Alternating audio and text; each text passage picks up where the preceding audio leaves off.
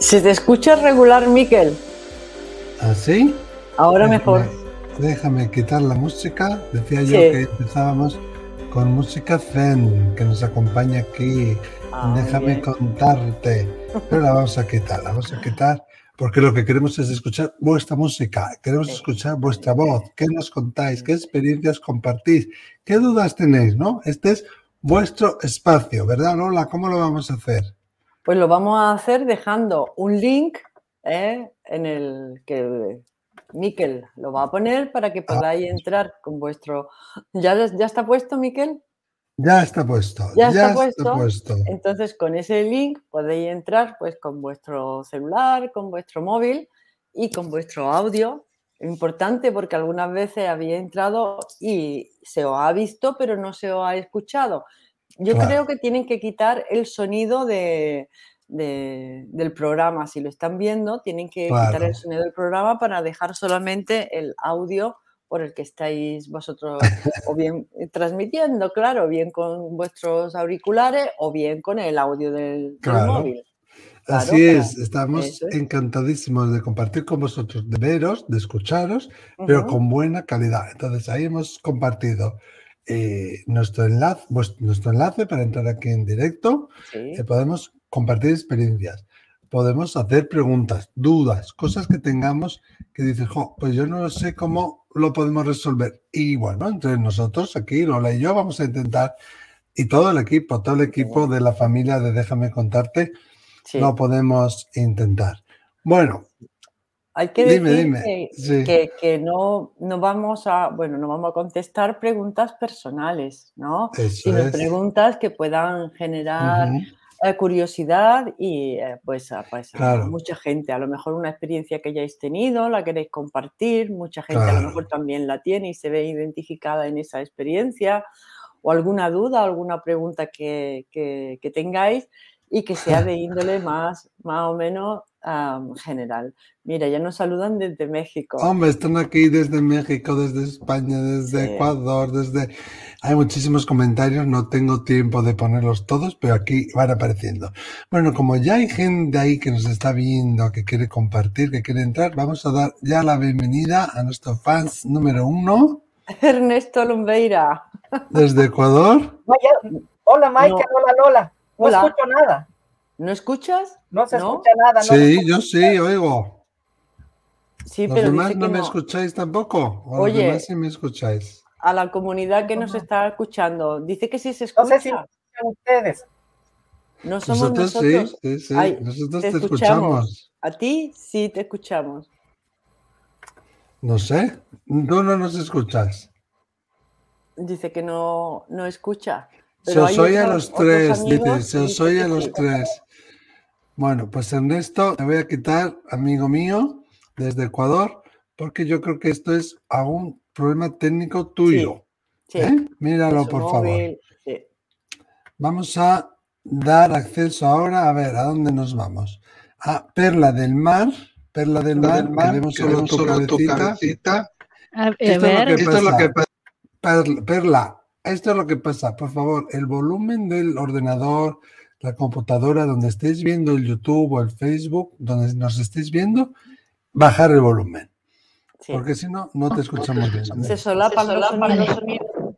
Vale. Ay, Perla, Perla, Perla, del, mar. Hola, ¿cómo están? Les hablo desde, yo estoy desde Suecia. Desde Suecia, bueno, bueno, bueno, qué maravilla. Oye, quítale, eso, Perla, Perla, quítale el sonido. Es que no soy, no soy, retumbe. ¿Sabes qué pasa? Que tenéis que quitar el volumen del aparato donde nos estéis escuchando. Si no, no se ve bien. se ve bien, pero no se escucha. Bueno, eso quería decir. Que estoy aquí leyendo que nos ven bien y nos escuchan muy bien. Bueno, genial. Ay, ay, genial. A ver, Perla del Mar, la tercera, la vencida, ¿eh? Perla, del Mar. Ahora, ahora sí.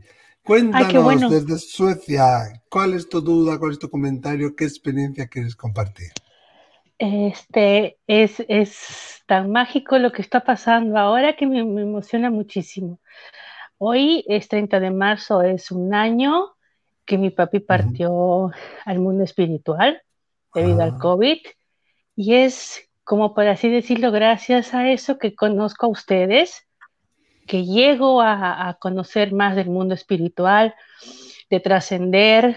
Eh, llegué investigando porque no tenía consuelo, yo quería conocer qué pasaba cuando uno muere, qué, qué es lo que él iba a pasar. Sí. Entonces empecé a ver videos en YouTube, empecé a buscar y así fui llegando uno tras otro. Llegué a los videos de Mikel y me encantaba muchísimo. He visto todo lo que podía encontrar sobre ti, te sigo en las redes y ahí también llegué pues al canal también que ustedes tienen juntos. y, lo que decirles a las personas que han pasado así, que cuando no tienes tiempo de despedirte, cuando no tienes tiempo de decirle a una persona que le amas, que, que le das las gracias por todo lo que te dio y más cuando pierdes a alguien por COVID, que no te han dado la oportunidad ni siquiera de estar presente en un velorio, en un entierro, entonces es, es mejor yo creo que investigar, porque a mí eso me ha ayudado a sanar. Es ahora es un año y yo pensé que no iba a salir de esa depresión. Estaba prácticamente tirada en el suelo de dolor, de, de pena. Y ahora es un año y puedo hablar asumiendo que ya falleció, puedo decir esa palabra y puedo decirlo sin llorar, porque los videos que me de Michael espera, envíenles luz, eh, oren, prendan unas velas si quieren blancas y, siempre luz y energía. Y eso estuve haciendo. Cada vez cuando oraba hacia él, le, decía lo mismo, te envío luz, te envío amor, sé feliz, trasciende, sigue evolucionando como alma, porque todas esas cosas le aprendí de Miquel, de ustedes. Y creo que si alguien se siente alguna vez así y pasa por esto, uno a veces es tan, bueno, a mí me pasa, era tan ignorante de este tema, no, ahora aprecio muchísimo ver una luna nueva, aprecio el sol, aprecio el frío, aprecio todo lo, que nos da la naturaleza, que antes para mí era como que están ahí, pero no las aprecias tanto. Ya, claro. Y creo que he hablado mucho, no lo sé. Qué bonito, Perla, qué bonito esta experiencia que del dolor se sana y del dolor se florece y sale una experiencia y unas eh, percepciones como las que tienes tú. Muchísimas gracias por estos consejos. Gracias por Gracias a usted por darme la oportunidad. Muchas gracias.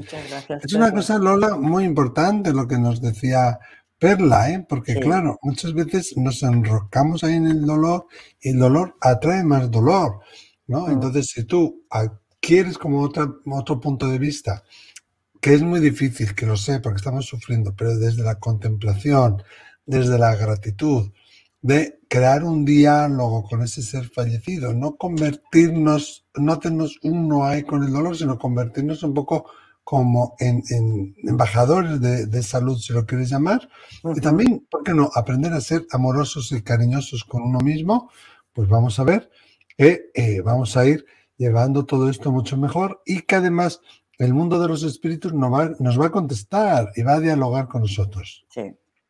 Sí, viendo a Perla estaba pensando que Perla ha hecho lo que se llama un duelo. ¿eh? Como ha pasado por la depresión, como dice ella, ¿no? Que creía que no iba a salir de ahí.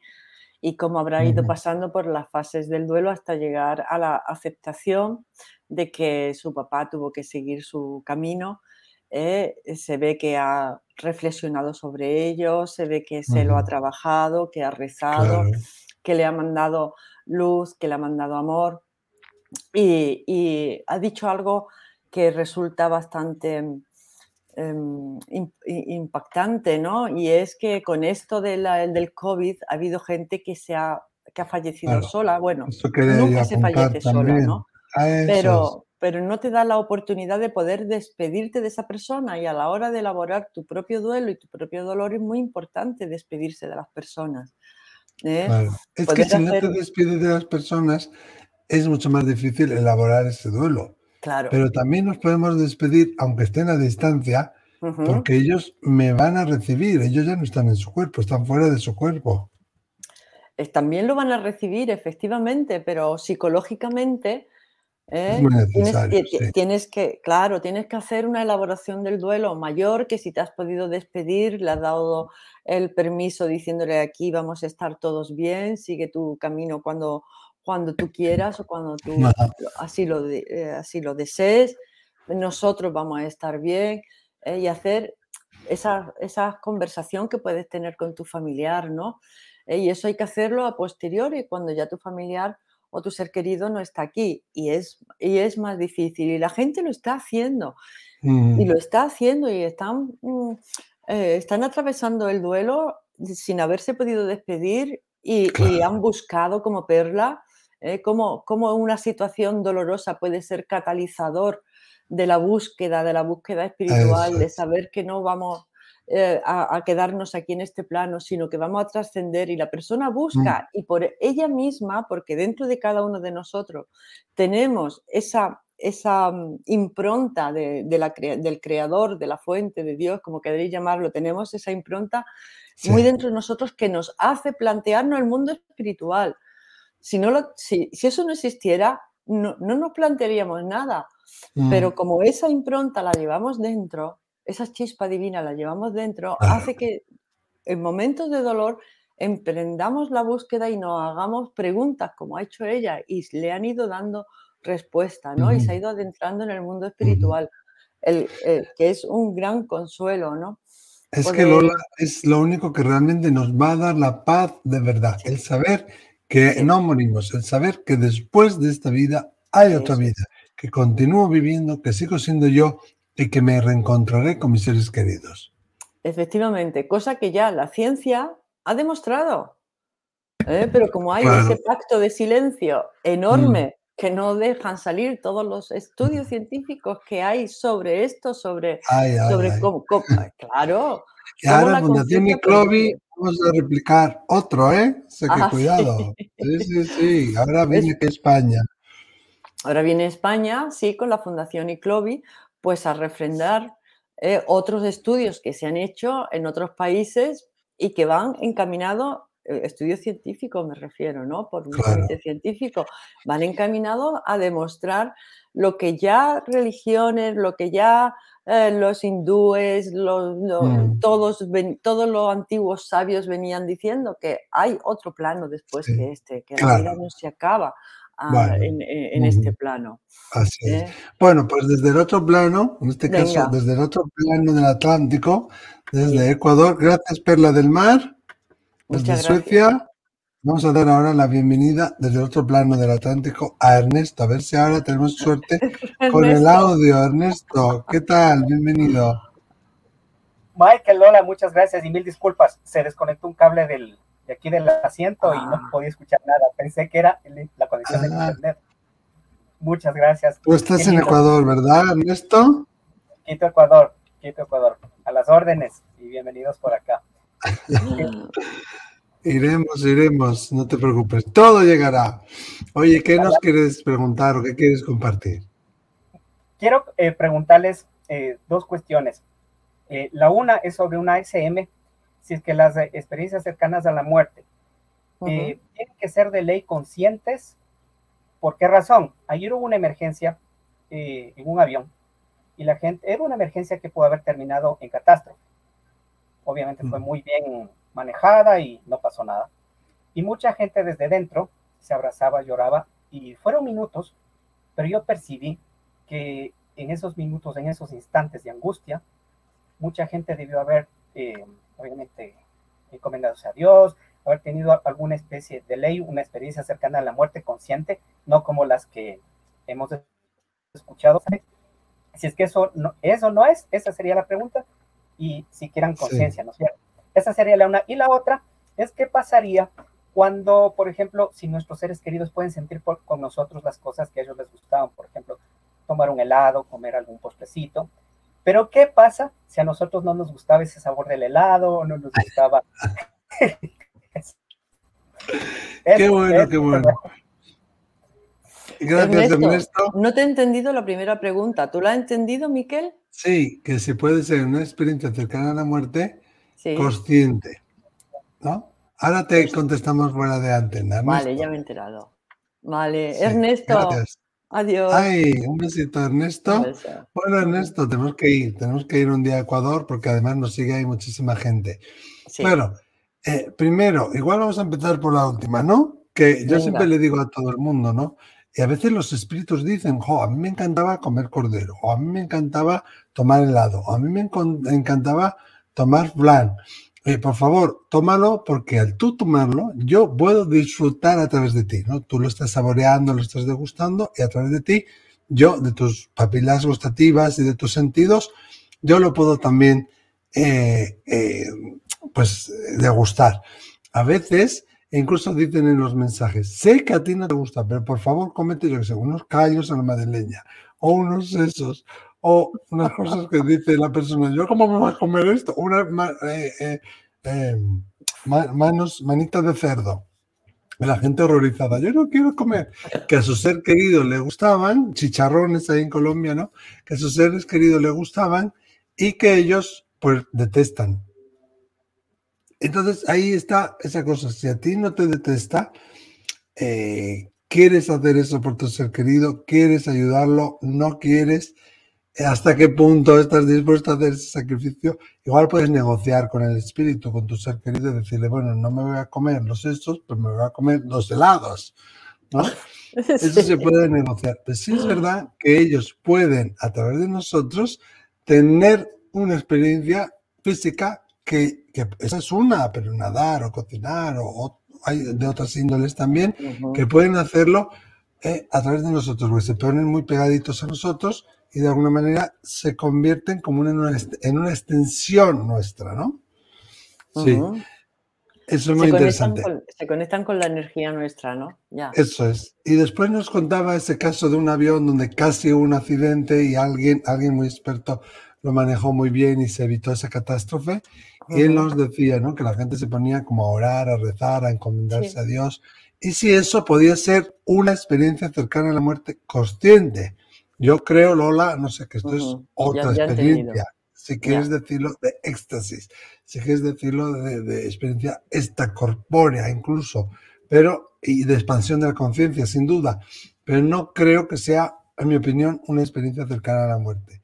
Como dice nuestra amiga, la doctora Luján Comas, que las experiencias cercanas a la muerte no deberían llamarse así, sino que deberían llamarse experiencias de muerte real.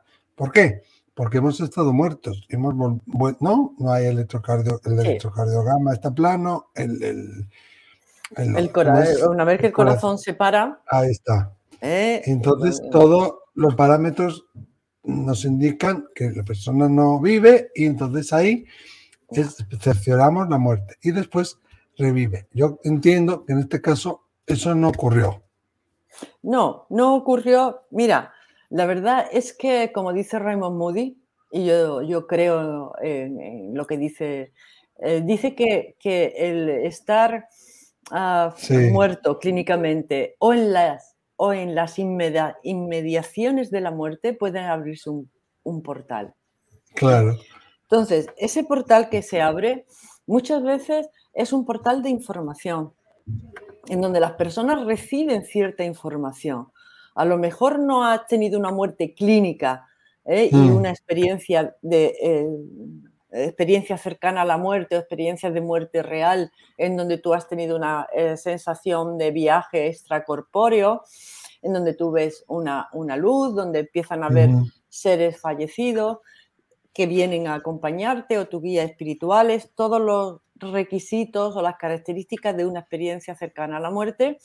Pero sí es verdad que las personas cuando están en, cerca o están en peligro de muerte real, es como que la muerte abre un portal y muchas personas cuentan, como, como decía Ernesto, en un, en un avión eh, que se está estrellando. Hay casos recogidos, ¿acordáis del avión este que aterrizó en el río Hudson de Nueva York unas, unas, semanas después? Bueno, pues ahí, una semana después de la, del 11M, ¿no? Pues ahí hay, hubo gente en el avión que recibió como una información se dio cuenta de muchas cosas, ¿no? Eso si lo queréis googlear, mirarlo en Google porque es muy interesante. Se dieron cuenta de que, de, primero, de que no le tenían miedo a morir. De repente estás en las mediaciones de la muerte y dices, no tengo miedo. Claro.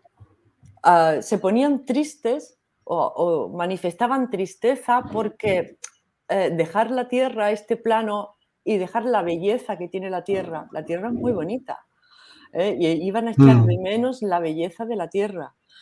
Qué bonito. sí, sí, sí, es una experiencia eh, que la, contó un superviviente, bueno, todos sobrevivieron, ¿no? Pero la contó el superviviente en el río Jaso, que iba, no estaba triste, pero sí, no estaba eh, ansioso o miedoso, pero sí triste porque iba a perder, iba a echar de menos la belleza de la tierra. Y luego también se dio cuenta de que su vida lo mismo que empezaba iba a tener un final. O sea, se dio cuenta de que algún día iba a partir para el otro plano y, que tenía que aprovechar y vivir, como decía Berla, todos los detalles, todas las mínimas cosas. Así que contaba este, este señor que cuando llegó a casa todas las botellas de vino que tenía ahí guardadas para no sé qué ocasión, pues dijo, qué mejor ocasión que estar vivo y que no guarda nada para mañana, que lo disfruta todo en el hoy. me encanta, me encanta esa actitud. Oye, y eso sería como una experiencia hasta corpórea, de alguna manera. De expansión de conciencia. Claro, eso. Y te alineas con eh, lo que es realmente importante, con el canal energético del universo o de la conciencia suprema. Y ahí puedes tener ese tipo de informaciones, incluso que te llegue la solución a un problema o que canalices un evento, ¿no? Pero no es una experiencia cercana a la muerte. ¿Eh? Como la eh, entendemos normalmente, pero sí es verdad. Porque no hemos estado muertos, claro. Porque no Los parámetros que indican la muerte no se han dado. Gracias a Dios. No, efectivamente, no se han dado como está descrito la experiencia cercana a la muerte, de salida del espíritu fuera del cuerpo, etcétera, etcétera, ¿no? Pero sí que se abre ese portal, como dices tú, se abre ese portal que en donde puedes recibir información y alinearte con tu ser superior o con, el, cosmos. ¿no? Claro. Gracias, Ernesto. Muy interesantes, como siempre, tus preguntas. Diana Monroy, que estás ahí esperando entrar, pero no te vemos la cara entonces no te puedo dar paso. Ay, ay, ay, ahí está Diana Monroy dándose paso. Diana, hola, ¿qué tal estás? bienvenida, bienvenida. ¿Me escuchan bien? Te escuchamos, yo te muy escucho bien, Muy bien. Ay, súper emocionada de poderme conectar con ustedes. Siempre los veo, admiro su programa, me encanta todos los temas. ¿Dónde estás tú, Diana? Me encuentro en Tunja, Colombia. Ah, Colombia, esa tierra tan fantástica. En octubre nos vemos, Colombia, que ahí estaré. ¿Qué nos quieres contar? ¿Qué quieres compartir, Diana? A ver, ¿qué les comparto? Eh, mira, hace poco tuve la experiencia de la pérdida de un ser querido de una amiga muy querida mía, de la mamita. Sí. Y hace dos días cumplió un mes de fallecida. Mm, Entonces, pues eh, casualmente he tenido la oportunidad de, vivir esas experiencias muy cercanas, entonces por eso me interesan estos temas. Eh, yo también perdí a mi mamita, perdí a mi hermano ya hace varios años, entonces, em, no sé, la vida me presenta personas que con las cuales tengo la oportunidad como de ser ese apoyo, esa fortaleza. Entonces, eh, no sé, en este momento esa chica está pasando por un momento muy difícil, está muy aferrada a su mamita, eh, está pasando por un duelo muy fuerte.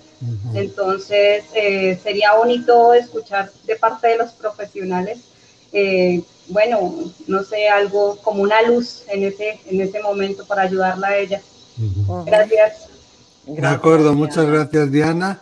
Fíjate que ella, que ha vivido su duelo, que ha trabajado sus duelos, que tiene otra percepción, ahora quiere ayudar a su amiga. Y esto ocurre muchísimo en la vida y es una de las bases de la espiritualidad muy importantes. La vida te da eh, experiencias en primera persona para que una vez aprendido y una vez trabajado eso, después tú puedas ayudar a otros. Y muchas veces, Diana, escucha eh, lo que te voy a decir, puede ser que esto tenga que ver con tu misión de alma. O sea que yo me plantearía quizás ser acompañante de duelo o ser psicóloga o ser coach o ser algo así, ¿no? Entonces, para esta amiga tuya, claro, ahora Lola, ¿qué ocurre? Que esta mujer pues está en lo más de lo más de lo más del duelo, ¿no? Está empezando, como decimos en España, a caerse del burro, a darse cuenta que efectivamente esa persona no está, que efectivamente esa persona no va a venir. Eh, y entonces, bueno, ahora empieza realmente la elaboración del duelo y puede pasar por distintas fases, distintos estadios. ¿eh? Y sí que recomendaríamos que buscar ayuda profesional. Lola Aparicio, que es una de las profesoras de algunas de las asignaturas del, curso de acompañamiento en duelo y pérdida de Fundación Iclovi, pues igual tú que eres más experta en este tema, bueno, somos los dos, pero tú estás más puesta, pues igual le puedes... Para hacer una, un acompañamiento ¿no? a, una, a las personas. Fíjate que en el primer momento la persona está totalmente en, en, shock. Claro. Está, yo creo que ella está empezando a salirse de ese shock, ¿no? Claro, cuando se está en periodo de shock solamente se puede estar presente, ¿no?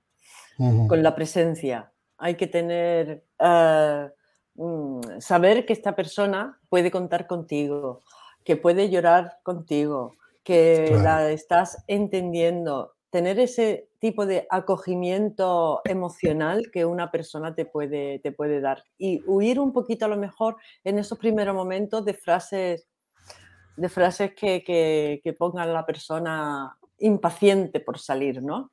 ¿Eh? Si no, tómate tu tiempo, esto tienes tu tiempo o esto es parte del proceso. y no estar diciéndole, tienes que salir, tienes que hacer esto, tienes que hacer lo otro. Él no querría verte así, él no querría verte mal, ella no quisiera que tal. No, sino que igual es acompañarle desde el silencio. porque tenemos que llenar todos estos silencios con, consejos que a la persona seguramente le harán más daño que bien? Estate con ella, acompáñala. ¿Qué quiere? Silencio, ¿qué quiere hablar? ¿Qué quiere compañía? ¿Qué quiere soledad? Importante, que quieres llorar, que llore, porque eh, las lágrimas que no, se, que nos, nos salen, que se quedan dentro, esas lágrimas que no salen y se mm. quedan dentro, acaban por ahogarnos. Eh, eh, la naturaleza nos ha dado esa herramienta del, del, llorar, ¿no? del lloro. Cuando lloramos, no solamente, fíjate, hasta a nivel físico, a nivel físico Ah, se produce un desencadenamiento de, endorfinas internas que hace que la persona cuando ha llorado después se sienta mejor, se sienta aliviada. Un proceso químico, ¿eh?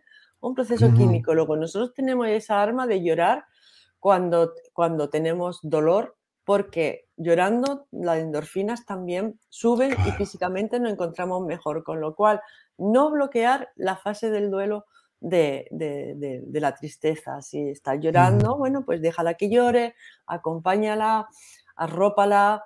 Eh, em, a lo mejor no hay que llenar, como dice Miquel, el silencio con palabras. Mm. Em, y luego, pues depende de la personalidad de, esa, de esa, amiga tuya. ¿eh? Si es una amiga súper activa, no es lo mismo que una persona que, es más introspectiva y que, que, mira más hacia adentro, ¿no? A lo mejor si es más extrovertida, pasada esa primera fase, pues la puedes acompañar a, caminar, a pasear, a tomar un café, a salir un poquito. Y que cada uno tiene su tiempo, Lola, que no tenemos que compararnos ni exigir. Exactamente. Lo que quiere decir que a la hora de acompañar a una persona hay que tener en cuenta cómo es la persona a la que estamos acompañando. ¿eh? Porque es verdad que hay gente que es muy activa ¿eh? y que en un momento determinado, pues sí que hay que empujarla un poquito a que salga, ¿eh? porque saliendo esa persona va a respirar porque ella es activa y otra persona que es más retraída, más inhibida, ¿eh? pues a lo mejor hay que hacer otro tipo de acompañamiento. Pero como es amiga tuya, seguro que tú la conoces bien. Seguro. Y lo que no hay duda es que tener una buena atmósfera emocional de calidez, de compañía, de comprensión, de amor con la otra persona, eso es un bálsamo, le sirve a cualquiera. Claro, y que además no es un proceso lineal de hoy estoy bien, o sea, mal, mañana mejor, después mejor, sino que entro y salgo de los diferentes estadios del duelo y voy un paso para adelante, dos para atrás, dos para adelante, uno para atrás.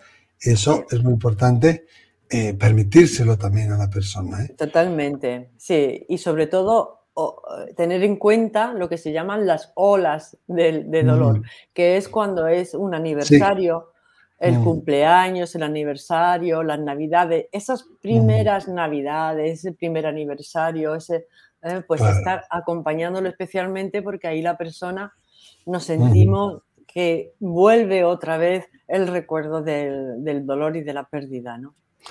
Mira, un pequeño inciso. Lola, aquí dice María Córdoba, me pregunta si yo comparto o sea, si yo doy clases para acompañar al alma en la transición, si imparto esas clases.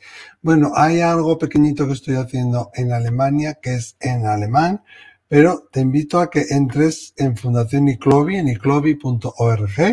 Ahí hay varios cursos, varios másters. Hay un máster que tiene que ver con un acompañamiento en el duelo y pérdidas, donde tanto aquí mi amiga Lola Aparicio como yo impartimos clases. Mira el programa, oh, es online.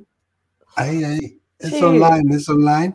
Y yo creo que os puede interesar mucho, ¿eh? Y, que puede ir por ahí lo que buscas. Y clovi.org. Bueno, Irene Neri, va a entrar ahora Rauda de Veloz. Irene. Hola, ¿qué tal? Hola, Irene. Hola, ¿qué, tal estamos? Estoy bien. Tengo muchas dudas. Sí.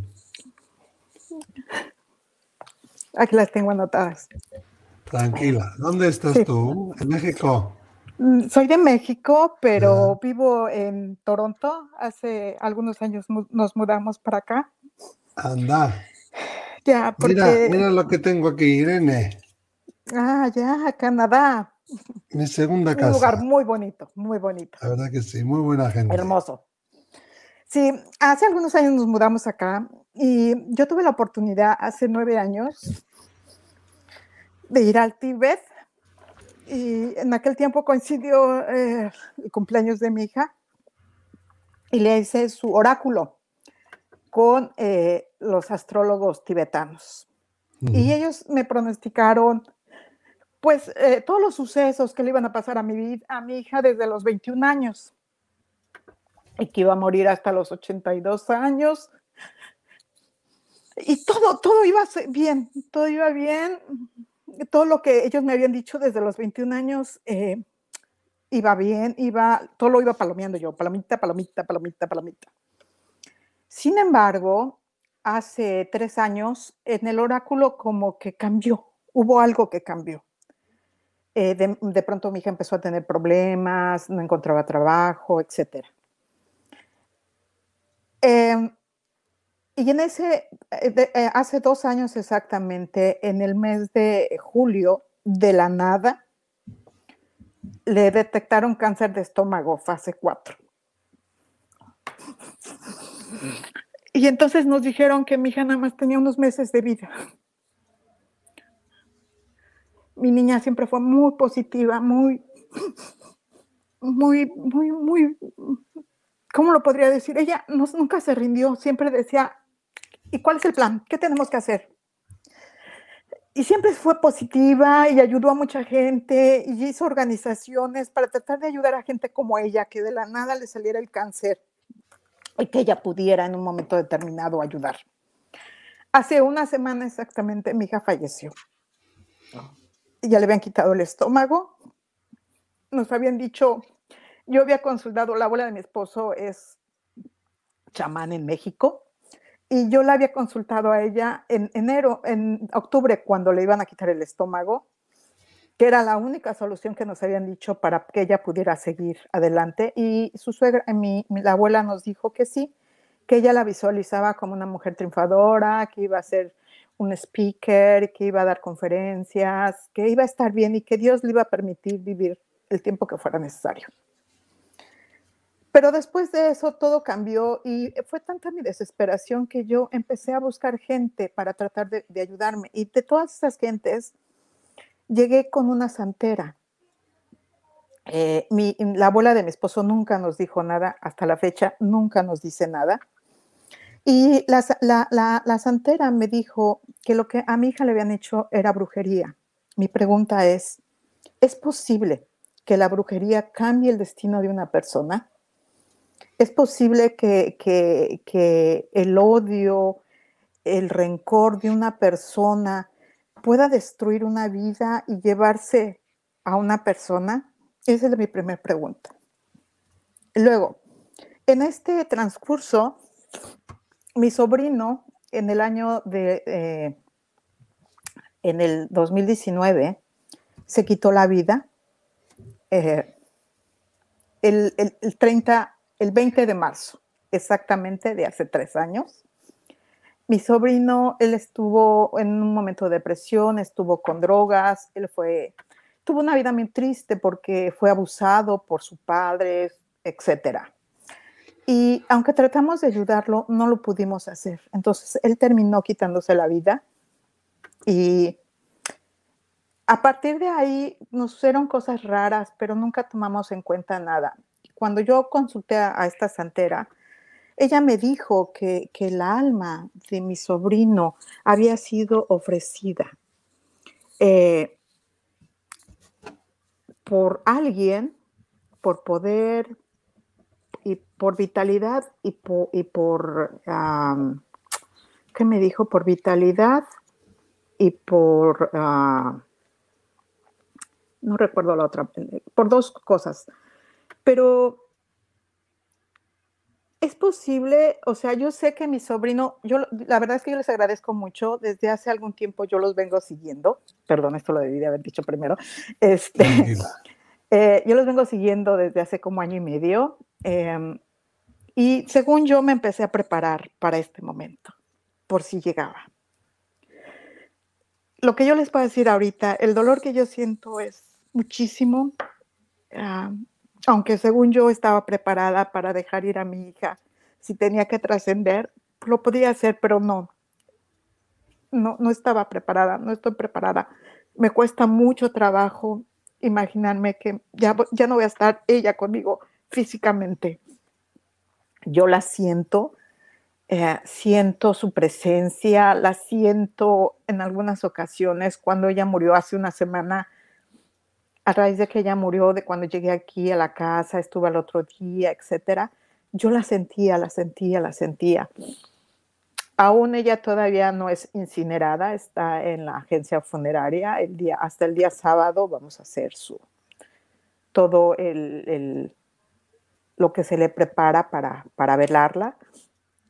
Y bueno, según yo, hasta el día domingo la voy a, la voy a soltar, ¿no? O sea, ahorita a lo mejor estoy mal, platico con ella y le digo que, tiene permiso de estar con nosotros, ¿no? Que puede ella estar aquí viendo, que le estamos preparando algo muy bonito, que le estamos haciendo la fiesta que ella siempre, bueno, que nos pidió ella que le hiciéramos. Pero tengo esas dos dudas, eh, tengo muchas otras dudas, pero esas dos dudas son las principales que me, aquejan en estos momentos. Muchísima fuerza, querida. Aquí la gente te está mandando amor, luz, oraciones, muchísima gente. Eh, las he ido poniendo, las que he, podido. Y nosotros también te acompañamos en el sentimiento. Por supuestísimo que sí. Te contestamos en la medida de que podamos fuera de antena, ¿de acuerdo? Gracias. Un abrazo muy grande, Irene. Enorme. Gracias, Irene y cómo todo, déjame contarte, se está volcando. ¿eh? aquí es que son muchísimos, Javier, Mauri. Es que, eh, la experiencia más dura que se pueda tener es la pérdida de un hijo, de una hija, con diferencia. Además, es reciente, ni siquiera han hecho ahora aún los sepelios. Ya, ya, ya, pero fíjate cómo esta madre, desde el diagnóstico que le dieron a su hija, uno se va preparando, ¿no? no sé si se prepara nunca. No se prepara, no quiero decir que, te vas como. Claro, que la ella he visto ha ido... a ella muy trabajada por dentro, quiero decir. La he visto trabajada, que ha hecho un trabajo. Y por lo que ha contado, su hija también haya hecho su trabajo, ¿eh? Porque por lo que ha dicho que al final la hija dejó previsto y preparado cómo quería que fuese su, su despedida, ¿no? Entonces, ahí hay un trabajo personal inmenso, ¿no? De, afrontamiento, de afrontamiento del dolor. Ah, esta madre está dolida, con un gran dolor, pero no la veo que esté huyendo del dolor. No, para nada. ¿Eh? Veo que... Al revés, al revés, ¿no? Es un, como mucha dentro del dolor está dando ahí una gran lección. ¿eh? Yo creo que por eso también la gente se ha volcado completamente, porque es un, ejemplo, una gran lección en el sentido de que está dejando que el dolor siga su curso. Eso es. No hay otra, no hay una manera de huir del sufrimiento sino sufriendo. No hay una manera de huir del dolor sino, sino sintiéndolo, ¿no? Claro.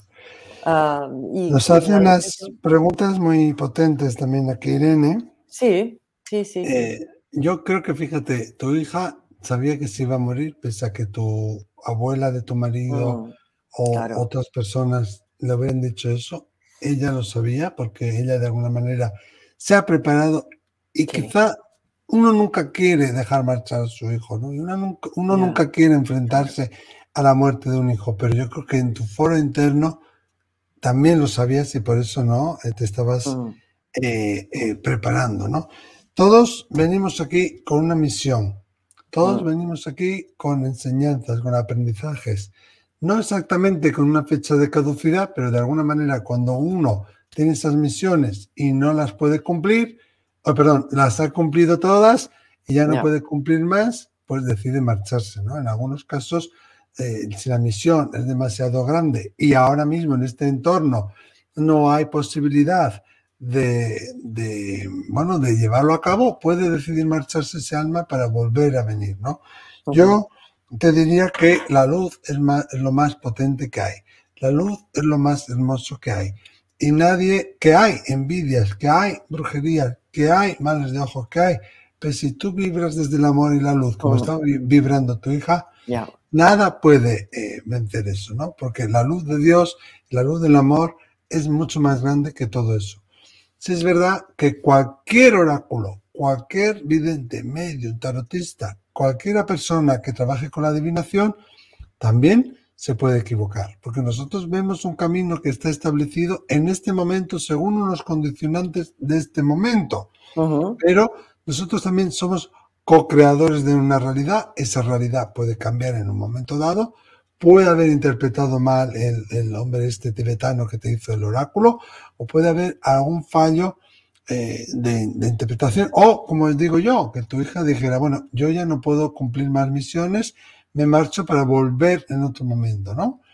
Eh, eh, que pudiéramos trabajar eso de, otra manera. Entonces el alma puede marcharse, ¿no? No es que alguien, yo no creo que sea alguien que de repente corte el destino de alguien, sino que el alma en un momento dado puede decidir marcharse para volver en otro momento que le sea más propicio o que ya haya acabado, porque si tú tienes 10 eh, hojas para transcribir y las haces en dos horas en lugar de en 10, pues quizás ese trabajo que tu hija iba a hacer en 85 años, 82 años, lo ha hecho en menos años, ¿no? Hay distintas condicionantes. Lo primero que tenemos que quizá pensar, eh, Irene, es que puede ser que este hombre, este tibetano, se hubiera equivocado también. O que hubiera leído una, línea temporal. Ahí está. Eh, es que hay personas que nacemos con, una, línea este temporal y hay personas que, tienen varias líneas temporales. ¿Qué quiere decir eso? Quiere decir que eh, a lo largo de tu vida a lo mejor tomas distintas decisiones y esa decisión te puede llevar a hacer un cambio de tu vida y hacer una nueva línea temporal. No es un destino solo, ¿eh? sino una serie de experiencias que venimos a experimentar. Eh, hay sucesos que no van a suceder, pero luego hay otros sucesos que nos van a suceder dependiendo de cómo hayamos resuelto los anteriores. ¿eh? Mm, y ahí se puede abrir una línea temporal a un lado, otra línea temporal para otro. No es un destino, el destino no está grabado en piedra, también está nuestro... No, y somos co-creadores también de nuestra propia realidad. somos co-creadores de nuestra eh, propia realidad. El único que lo sabe todo es el de arriba, los demás hacemos lo que podemos hacemos lo que podemos de escoger el mejor camino que en ese momento sea para beneficio nuestro y para de todos los que nos rodean. Y ahí no nos vamos a, confundir, ¿no? Pero yo estoy de acuerdo con Miquel, ¿no? Que tu hija eh, tan positiva, tan animosa, que era un ser de luz, ¿eh? ahí cuando tú eres un ser de luz, la luz destruye la oscuridad. Tú entras en una tú entras en una habitación oscura y enciendes una, un mechero y se ha ido la oscuridad en no sé cuánto a, la, redonda. Si es que, entonces, em, mm. cuestión de, brujerías, cuestión de, todo esto, es posible que haya gente que, que, a lo mejor nos tenga envidia o que nos quiera desear mal, pero las personas debemos estar en esa vibración de luz en donde no nos pueden, no, no, no nos puede llegar nada nada malo si nosotros estamos emitiendo luz y estamos en una vibración de luz. De hecho, cuando a lo mejor nos vemos en un momento determinado que una circunstancia nos puede provocar un desasosiego, nos puede provocar algo que nos arrastre hacia un mm. lado negativo, darse cuenta en ese momento, ¿eh? ves que muchas veces esos son juegos del ego que no tienen nada que ver ni con nuestro propósito ni con nada. Si hay una lección, apréndela y sigue, y sigue el camino. Claro, yo eso de que el alma fue ofrecida, eso es otra pregunta que ella hace. Ah, yo no tengo ni idea de eso ni lo que es. Tengo amigos santeros, santeros de verdad, de familia, de linaje, mm. de, muchas generaciones de santeros. Y, bueno, pues hay cosas que he escuchado, pero yo esto no, no lo sé. Ahora, yo como medium, como mi experiencia, yo te puedo decir que tú eres un ser de luz, un ser divino, que tú siempre tienes una compañía, una ayuda, y que nada puede evitar tu destino. Solamente una cosa que la puede modificar, como ha dicho Lola, tu libre albedrío, que somos co-creadores de nuestra realidad, para bien cogiendo las oportunidades y aprovechándolas, trayéndolas hacia nosotros, o haciéndonos boicot también hacia nosotros, a, nosotros mismos y enrocándonos en una situación, ¿no? Quizá la situación de tu hija es un caso muy extremo, es muy reciente, aún ni siquiera ha, habido el sepelio, pero sí te puedo decir que ella ha cumplido su misión. Y el hecho de que tú estés hoy aquí compartiendo tu caso para ayudar a tantísimas mamás y a mm. tantísimas otras personas con tu testimonio, yo creo que es una pequeña parte, la punta del iceberg de esa misión, como lo que yo llamo bombas de amor, que van dejando una onda expansiva y tú eres parte de esa onda expansiva, ¿no? De acuerdo contigo, Miquel. Ya te he dicho que, que la he visto de una mm. manera ejemplar. Mm, no le desearía a nadie estar en esa situación ni ser ejemplo de nadie, ¿no? Pero la he visto de una manera trabajada por dentro. ¿Cómo se trabaja el duelo más duro que hay? ¿Eh? tanto ella como su hija, cómo se lo han trabajado. Un abrazo muy fuerte. Bueno, un abrazo enorme, muchísimas gracias Irene, ella nos hace así, nosotros ah. también de ti. Eh, ahí hay muchísima gente esperando entrar, cuando cada uno está esperando entrar, los demás no os veis entre vosotros, pero yo os veo a todos, os veo a todos. Y ahora vamos a dar acceso a Diana Catherine. Diana Catherine. Hola Diana Catherine, bienvenida. Hola, hola, ¿cómo están? Hola, Diana Catherine, ¿dónde estás tú? Sí. Estoy en Bogotá, Colombia. Ah. Qué bien, Bogotá. Maravillosa. Cuéntanos, sí, eh, pues yo también tuve hace poco, en septiembre del año pasado, ya había, ya había estado en varias sesiones también eh, tuyas, Miquel, y he visto también mucho de Lola, inclusive concursiva. Eh, digamos que he estado trabajando ah. mucho en, todo este tema desde la experiencia que tuve em, el año pasado en septiembre con mi bebé de dos años, que también ah. eh, trascendió.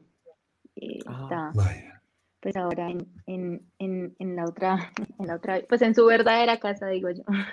claro, sí, sí. Em, entonces, eh, con respecto a eso, yo he leído muchísimo, muchísimo, pero siempre me ha quedado una duda y es que de alguna manera pues el alma siempre es la misma, lo que baja es el espíritu y nosotros, digamos, el alma guarda como de alguna manera todas las, em, los recuerdos que tiene de, todas las misiones y de todo lo que ha aprendido acá en la tierra. Pero cuando de alguna manera uno hace contacto con, o, he tenido mensajes de mi hija o algo así, em, me dicen, no, ella sigue aprendiendo, siguen creciendo, siguen evolucionando. Pero siempre me he preguntado, eh, tengo una duda muy grande y es como, si son muchas vidas y si son muchos espíritus que retornan, todos crecen a su medida y todos están allá, eh, o simplemente es como una manera de representación, como que digo, ok, ella está aprendiendo y ahora va a cumplir tres, cuatro, porque también digo, y celebro su cumpleaños, o realmente allá no hay tiempo, porque ya se aproxima su cumpleaños y va a cumplir tres años. Eh, entonces, como que eh, también quiero acompañarla de la mejor manera, esté donde esté. Ya. De acuerdo. Muchísimas gracias, Catherine. Diana, te contestamos fuera de antena. Un beso muy fuerte, cariño. Enorme. Mira, mira lo que estábamos, para ayudarte. Para ayudar, lo que estábamos diciendo de las olas del dolor, ¿no? Cómo aparecen con los aniversarios, vuelve otra vez todos los recuerdos.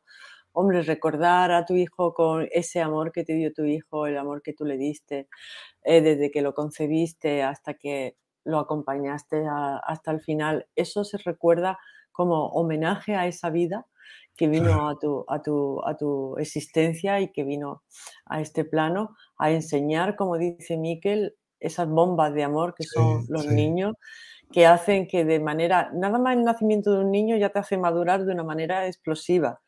¿Vale? Pasas eh, totalmente, tú tienes un hijo y ya te ha cambiado la vida totalmente en maduración, ¿no?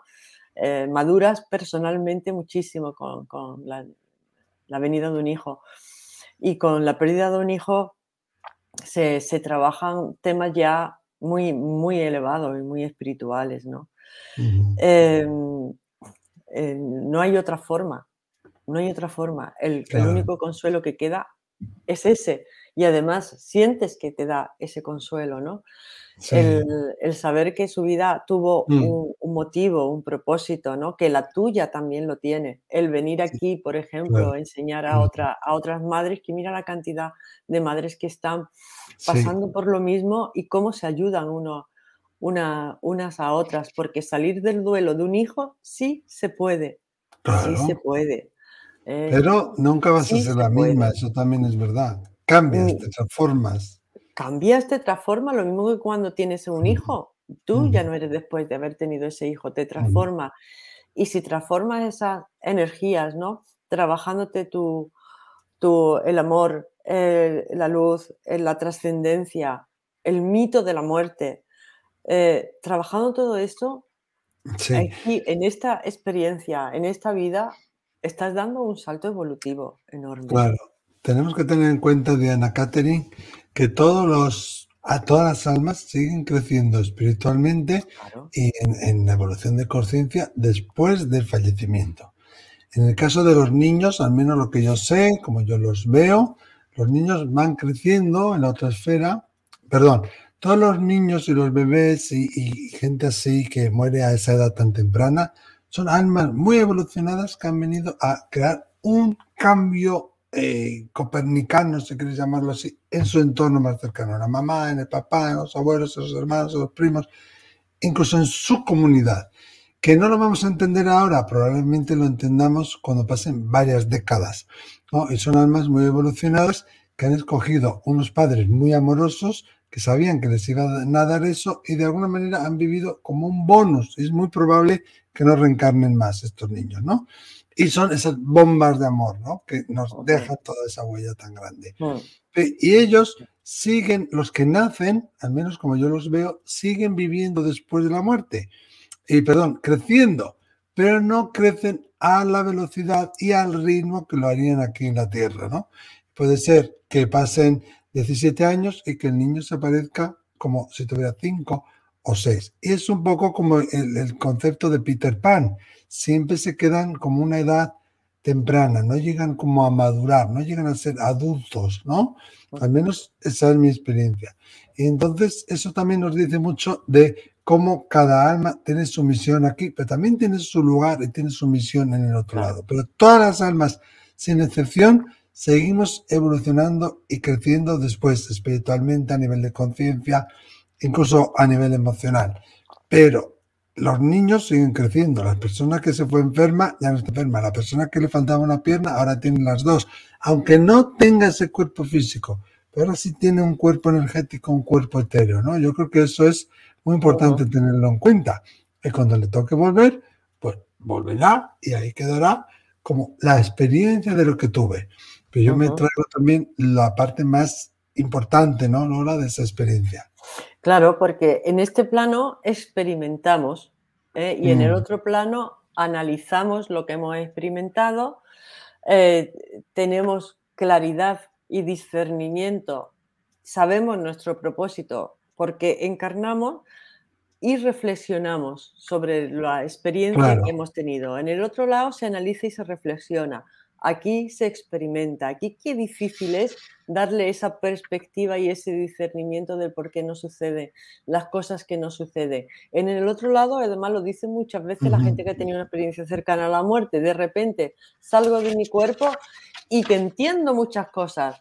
Entiendo por qué pasó esto, entiendo por qué pasó lo otro, entiendo, ¿no? De repente uno entiende, entiende por qué pasaron las cosas y allí se analiza, se reflexiona y se proyecta con ese análisis y ese, y eh, con ese análisis, esa reflexión, se proyecta la siguiente encarnación, cuáles son las lecciones que, que, se van a aprender en la siguiente encarnación o cuáles son las lecciones que uno ha venido a dar también al entorno, como dice Miquel, si el niño es muy pequeñito, pues ha venido a dar una lección al, entorno. Mm. Claro. esto es muy duro decirlo, pero, pero es una lección en, clave espiritual, en clave de decir la muerte no existe, en clave de decir vamos a trascender a otro plano. En esa clave me refiero. Es una lección concatenada, ¿no? De mi alma afecta a muchas en muy poco tiempo y de forma muy intensa. Y tú también vas trabajando el amor incondicional pues siempre lo vas a seguir amando de forma incondicional. Incluso los niños que no nacieron, ¿no? Son parte de eso. O sea que Diana Catherine, muchísimas gracias. ¿eh? esperamos que te hayamos podido ayudar. Oye, el siguiente directo lo tenemos el 27 de abril, aquí a las 8, 8 y 15 pm, algo así haremos, ¿verdad? Vamos a dar ahora acceso a Adolfo, Adolfo Pereira. Hombre, que no te lo esperabas. Hola, hola, hola. Hola, Adolfo, muy buenas. Cuéntanos, ¿dónde estás tú? Qué alegría veros, la verdad que sí, os sigo muchísimo. Desde Málaga, que por cierto, Miquel, te vi otro día. ¿Te acuerdas de mí? ¿En dónde? Ay, Adolfo, me suena mucho. Ah, cuando hice la conferencia en Málaga. Eso es, eso es. Ah, sí, sí. Sí, anda, muy bueno. Ya decía yo que me sonaba de algo tu cara. Sí, que estuve con la, que estuvo Lola también, ¿no? Con la presentación del libro, que hicimos allí la presentación, hablamos un poquito sobre cosas relacionadas con el libro, hicimos una demostración. Muy bien, muy bien. Pues genial, gracias Adolfo. ¿Qué nos cuentas? ¿Qué quieres compartir? Sí, pues tengo una duda un poco esotérica, a ver si me la podéis resolver. y es que eh, yo estudié hace un tiempo lo que era el Goetia. No sé si os suena esa palabra, Goetia. Yo no tengo ni idea, la verdad, sinceramente no. ¿Qué es Goetia? brevemente os explico. Es un arte medieval que consistía ah. mediante ritos y mantras en hacer mediunidad. Ah. Nunca lo había escuchado, la verdad. bueno, podéis buscar en YouTube, por ejemplo, Goetia y alguna información os puede salir.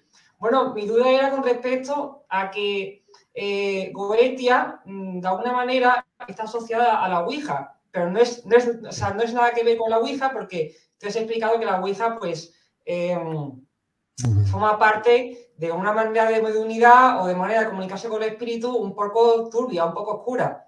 Pero claro, yo de Goetia no sabía qué decir, porque, mm, claro, tú, por ejemplo, que hablas con, con el mundo de los espíritus, pues ellos quizás te pueden dar más información de la que tengo yo que pueda encontrar por internet, ¿no? Sí. Hombre, sería cuestión de ponerme a ellos, de preguntarles. Ahora mismo, así, pues no tengo ninguna información, no estoy en el modo conexión espiritual y no tengo ni idea, jamás en mi vida lo he escuchado. Podemos, si quieres, abrir aquí a todos los seguidores de Déjame contarte, si estáis en directo, si lo estáis viendo después, tenéis alguna referencia, tenéis alguna información, os suena Goetia, lo conocéis de algo, escribirlo, ponérnoslo aquí en los comentarios debajo del vídeo para que Adolfo lo pueda tener. ¿Dónde puede estudiar más y de qué se trata? Yo la verdad me pillas un poco que no tengo ni idea. No lo he escuchado jamás, sinceramente. A mí me suena a lo que hace Raymond Moody con el Psicomanteum. Raymond Moody hace, hace Psicomanteum pero dices lo de los espejos. Lo de los espejos, que es convertir el ah. medium a la persona mediante. Que yo he estado ahí en el psicomanteum, porque él lo tiene, tiene una sala en su casa. Eso es. Preparada así. Eso es. Entonces es, preparar, pero el Raymond Moody se tira unos días con la persona, preparando a la persona eh, para, para, que pueda ser medium y pueda ver si así, si así vienen los espíritus en esos espejos que tiene Raymond Moody. y lo hace con silencio. Enormes, eso es, pero necesita una... Cuéntalo, pues, cuéntalo. No, no, perdón, que son muy grandes también en el techo con unas eh, direcciones y unos ángulos específicos. Entonces tú empiezas a mirar en el espejo y una luz también adecuada, ¿no? Entonces empiezas a mirar en el espejo y de repente es como la película, que puedes meterte a través del espejo. Sí. Es increíble. Eh, y contactar con, con espíritus, pero eh, Raymond Moody hace una, sí, claro. Lo que pasa es que a lo mejor tú vas a contactar con tu padre y te aparece tu espíritu. Eso no te garantiza ah. que. O sea, es como preparar a la persona para que desarrolle su habilidad mediúnica. Y lo hace con oración, con mantras, pero se tira unos días con la persona para prepararla para esa experiencia. ¿Vale? O sea, eso no es como tú dices, como la Ouija. Empiezas a jugar con eso y no sabes con quién estar, estar claro, Entonces, yo te aconsejaría que si te interesa ese tema, pues que lo estudies, que lo estudies bien, eh, porque en el mundo de los espíritus hay también entidades eh, que, que, a lo mejor hay que saber lidiar con ellas. Ahí está. Hay que saber lidiar con ellas. Mira lo que te dice aquí Anna Sloan Street. Dice, la que me hizo esas galletas con la forma de mi libro. Ah. yo, yo tenía entendido que es una técnica para convocar espíritus. Claro, que Ana, claro, Ana igual sabe algo. No sé si puedes eh, darle más información por privado a Adolfo. Os invitamos a todos los demás también que lo hagáis y eso. Y Adolfo, muchísimas gracias por estar aquí. A vosotros. ¿Eh? si encontramos nada a ti, si encontramos algo, te lo haremos saber. Muchísimas gracias. De todas formas, todas estas técnicas de convocar espíritus, de la Ouija y tal, yo creo que, mm, que tienen su doble filo, ¿no? Nos decía mm. una amiga mexicana, no abra una puerta que no sepa cerrar. Fíjate que, que, como los chamanes también se, se, mm, te pueden preparar, ¿no? Para ver espíritu y fíjate la gran cantidad de preparación que conlleva eso. ¿eh? no, es un, juego. Y además no lo necesitas. El ayahuasca pues te hará ver cosas. Eh, todas estas técnicas también quizá pueden acelerar en un momento dado eh, esa percepción. Pero, ojo, que tiene efecto rebote, efecto boomerang. Y no lo necesitas, lo puedes conseguir con más trabajo, con más disciplina, con más constancia, con más ahínco Sí, con meditación, preparándose, ¿no? trabajándose, como antes hemos dicho, trabajándose por dentro, no es un juego. Hay que trabajarse por dentro. Aquí tienes a Miquel, que es un, que es un, gran medio allí de, talento eh, natural desde pequeño y, no ha parado de formarse y de, crearse y de, trabajarse. Y cuando se fue con Marilyn Rosnes allí a, aprender, ¿no? aprender. Claro, es algo de por vida, sigues toda tu vida. A mí me encanta, Lola, que me inviten a congresos de espiritualidad porque voy, al principio me, me marcho al final del congreso y escucho a los otros ponentes. Estás con la gente, escuchas a la gente y ahí aprendes muchísimo. Muchísimo, muchísimo. O sea que, Adolfo, que has emprendido un camino, si quieres emprender un camino, planteate que es un camino serio, de un gran trabajo, en donde, como en todo, va a tener que discernir dónde está la verdad, dónde no lo está, dónde está la luz, dónde está la oscuridad. Claro. Bueno, y seguimos con Paula Andrea. Paula Andrea, bienvenida. Uy, qué mal se te escucha, Paula Andrea. Paula. Hola. Ella está caminando por el campo, pero no se da cuenta que le estamos llamando. Paula, no escucho, no, te escuchamos. No, te tenemos que quitar, cariño mío, porque no, no podemos escucharte. Vamos a darle ahora la bienvenida a Luis Marco. Luis Marco, bienvenido. Hola Lola, hola Lola, hola, Miquel, por fin. Hola, hola. Aquel día no se me oía. ¿Me acuerdas? ¡Ah, eres tú! Sí, sí, sí. Mudo, mudo. Bueno, Lo siento, Paula, pero no, no había comunicación. Hemos dado paso a Luis. ¿Qué tal, Luis? Bienvenido. Bueno, perdón si hablo así nervioso, es que las cámaras me, bueno, intimidan un poco, pero bueno, más o menos. Estás muy guapo aquí con nosotros. ¿Dónde estás? ¿Dónde estás tú, Luis? Barcelona, España. Barcelona. Pues tú imagínate que estamos ahí tomándonos un sí. labis en esas ramblas tan bonitas. Hay mucha paz, ¿eh? Lola, Miquel, soy muy, muy fan vuestro. Muchas gracias. Muchas gracias, Luis. Bueno, pues yo pues estoy hace pues un año que mm, falleció mi madre, un año. Estoy en un duelo mm, bastante doloroso, porque bueno, e, e, era pues estaba muy unido a ella, a mi madre, un año. Entonces, bueno, em, este año, bueno, em, no paro de sentirla y pasan cosas. Por ejemplo, la luz parpadea, esta luz que hay aquí. y, yo, pues, em, mi mamá, pues, dormía aquí en este sofá. Aquí. Ah, este sofá que hay detrás mío, dormía aquí. Porque ya no podía caminar ya. Entonces yo también dormía aquí porque, para sentirme cerquita de ella. Y bueno, y, me, madrugaba, de madrugada, perdón, me despertaba con mucho frío y a veces oía golpecitos, así, golpecitos aquí en la nevera que hay detrás mío. Entonces, un día, en uno de esos golpes, hice una foto con el, con el móvil, aquí, en este mismo sofá, y salió esto. Esta especie de barras de luz. ¿Lo veis bien? ¿Lo veis bien? Ah, esto nos lo has mandado ah, por el WhatsApp tú, déjame enviado, sí. yo creo que eh, no sé, yo creo que pronto estamos con ese caso, ¿eh? Ah, vale. Y también hay otro, otro vídeo, también hay otro vídeo que salió esto, también era de noche, a ver si se ve bien. Ay, no, no, espera un momento. Activó la alarma, cierto, por un momento. Sí, ah, claro. ¿Y tú qué es lo que quieres saber? Si ella puede realizar esas, esa fenomenología. si realmente ella... un momento. No, yo quería hacer una, una pregunta. Sí, dinos a ver. bueno, pues se ve bien. Bueno, es igual, ahora no, no hay tiempo. Bueno, no. Yo quería preguntar, bueno, que dicen que cuando, o sea, cuando invocas a un, ser querido fallecido, ellos estén donde estén, vienen a escucharte, tanto si están en el cielo, en el más allá, en elevados, dicen que vienen al instante. Eh, ¿Qué pensáis de esto? ¿Cómo que vienen al instante? No te entiendo bien. Bueno, que estén donde estén, cuando alguien llora por ellos, os invoca, sí. Mm, vienen a, a tu lado a escucharte. Ah, claro, claro. Pues, Bien. Bueno, pues lo, quería preguntar eh, qué pensabais de eso. Genial, te contestamos fuera de antena. Luis, no te vayas. Muchas gracias. Claro, es que eso es mm. muy interesante lo que él ha dicho, porque en mm. el cielo funciona a la velocidad del pensamiento. Entonces, cuando tú piensas en ellos, a ellos les llega una, señal y dices, ay, mi hijo está pensando en mí. Voy.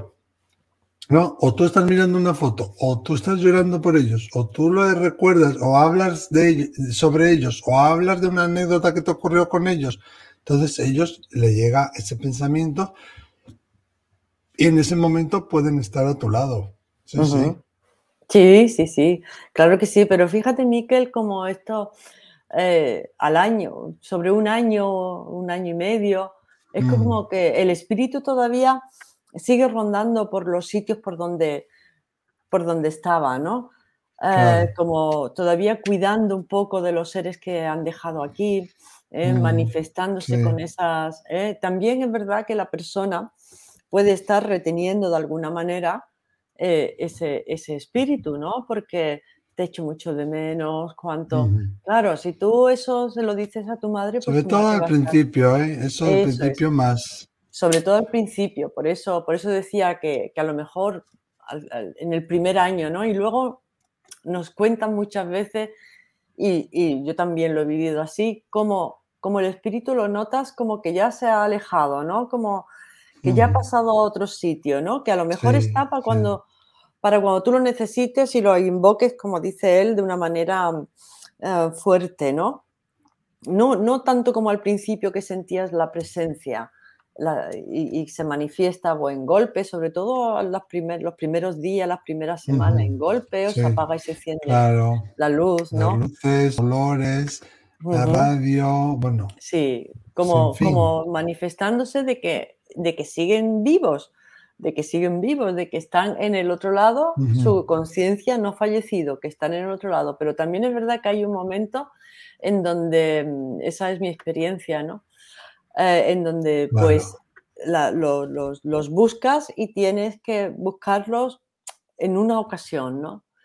Ya, ya están realizando su, su, su trayecto, su viaje, su evolución en el otro lado, ¿no? ¿Tú qué piensas, Miquel? Claro que sí, claro que sí. Y, yo lo de llorar y esto lo veo más, sobre todo al principio, el primer mes, las primeras semanas, que es donde está haciendo nuestro ser querido su viaje. Y tenemos que dejarle que lo haga y no, como dicen en Colombia, jalarlo.